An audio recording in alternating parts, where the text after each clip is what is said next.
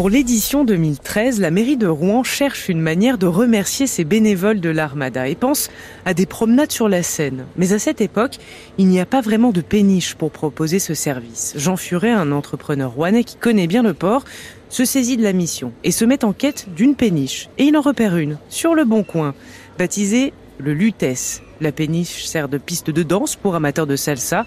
Elle est amarrée à Bordeaux. Mais qu'à cela ne tienne, le tarif est intéressant. Le bateau peut accueillir 150 passagers. C'est idéal. Jean Furet décide de l'acquérir et de le ramener à Rouen. Mais pour ce faire, il faut passer par la mer et donc changer le régime fluvial de la péniche.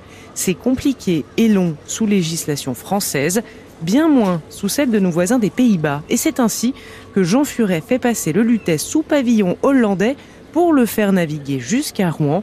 Le Lutèce redevient ensuite bateau français à vocation commerciale et après une petite rénovation, le voilà fin prêt, se souvient son propriétaire.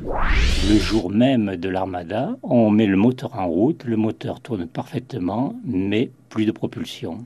Et on s'aperçoit, après avoir envoyé un plongeur, nous avons eu un tronc qui s'est mis entre le bateau et l'hélice, et le lisse a été arraché par le tronc avec le moteur qui démarrait.